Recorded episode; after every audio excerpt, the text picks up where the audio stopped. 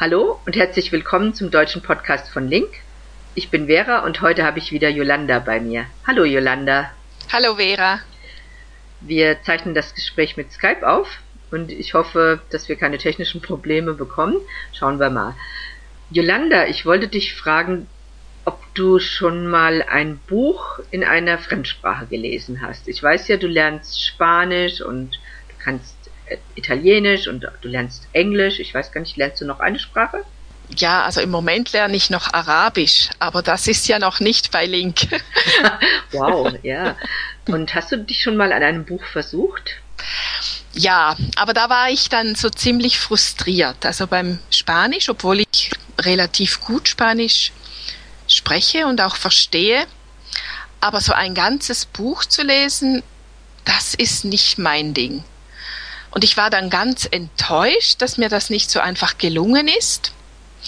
Und darum habe ich mir jetzt einfach vorgenommen, ich lese so viel wie möglich im Internet, vor allem in Link, also höre mir auch Lektionen an oder importiere Texte aus Zeitschriften und lese die. Also dass es eigentlich kurze Texte sind.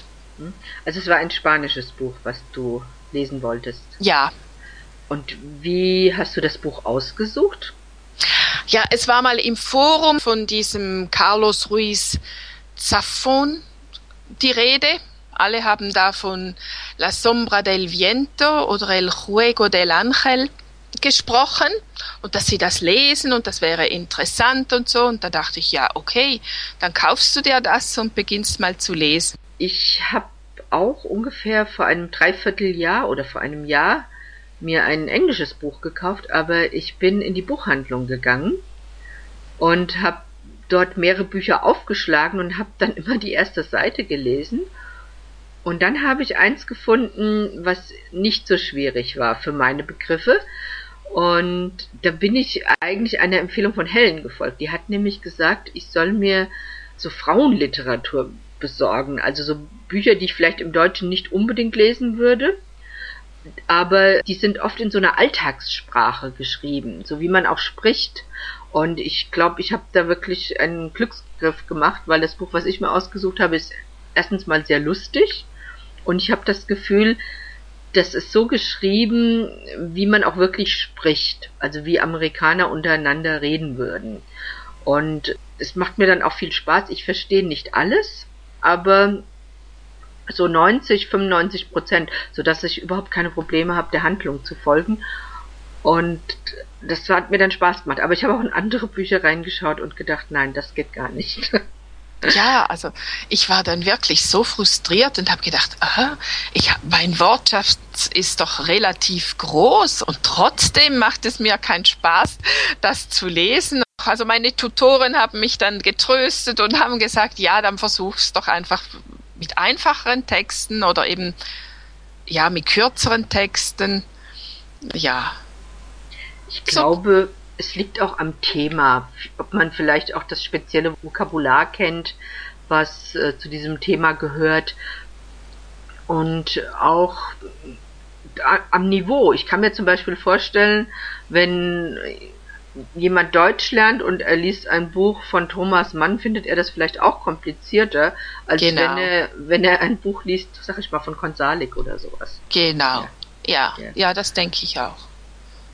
Wo ich gute Erfahrungen habe, ist mit Blogs lesen. Mhm. Das finde ich total spannend und gut. Und das sind immer wieder kurze Texte über aktuelle Themen und ja, die verstehe ich dann eigentlich auch problemlos. Ja, das suchst du dir aber vielleicht auch Themen raus, die du magst, mit denen du vertraut bist und das hilft dir dann. Genau. Oder auch Leute, die mir irgendwie vertraut sind und die ja vielleicht auch ähnlich denken wie ich. Ja. Mhm. mhm. Und in welcher Sprache sind diese Blogs dann überwiegend? Spanisch und Englisch. Mhm. Zurzeit, ja. Und du importierst diese Beiträge dann auch in Link und liest sie dann dort. Ja, also wenn einfache Texte sind, dann nicht. Aber wenn ich so über einige Worte stolpere, dann importiere ich das kurzerhand. ja, und löscht es dann wieder. das mache ich gelegentlich auch. Wenn ich jetzt einen Zeitschriftenartikel finde, der ein bisschen länger ist, dann importiere ich den auch gerne mal, weil es sich einfach besser liest und man kann gleich die Links anlegen für die Wörter. Das finde ich sehr praktisch. Ja. ja. Bei Link hast du auch den Vorteil, du siehst halt gleich, welche Worte sind neu. Du siehst gleich die Übersetzung, wenn du schon mal Links angelegt hast oder wenn jemand anders eine hinterlegt hat. Also das ist schon sehr praktisch. Ja. ja. Ich kann mich erinnern, als ich bei Link angefangen habe, habe ich mir gleich am Anfang Anne of Green Gables rausgesucht. Mhm. Und das hat mich auch so frustriert, dass ich fast aufgehört hätte wieder, weil das eigentlich auch viel zu schwer dann war zu diesem Zeitpunkt. Ich glaube, heute könnte ich es viel besser lesen. Genau. Aber, ja, ja. aber vor drei Jahren war mein Englisch doch noch sehr rudimentär und da hat mir das einfach keinen Spaß gemacht. Also ich glaube, es gibt nichts Schlimmeres, als zu schwere Sachen zu lesen. Genau. Das mache ich schon mal bei einem kurzen Artikel. Wenn mich das Thema wirklich brennend interessiert, mhm. dann suche ich mir hunderte von Worten nach. Aber ja, also bei einem Buch, da muss es fließen. Und wenn es nicht fließt, dann ist es nicht. Dann stimmt es für mich noch nicht. An dieser Stelle ist meine Hoffnung, keine technischen Probleme zu bekommen, leider nicht in Erfüllung gegangen. Es gab ein Problem mit der Aufzeichnung und ich musste den Podcast etwas schneiden, aber ich glaube, er ist trotzdem ganz gut geworden. Text und Audio zu diesem Podcast findet ihr wie immer in der Bibliothek von Link, also auf www.lingq.com. Über Kommentare, Meinungen und Themenvorschläge für weitere Podcasts freuen wir uns. Tschüss, bis zum nächsten Mal. Bis zum nächsten Mal.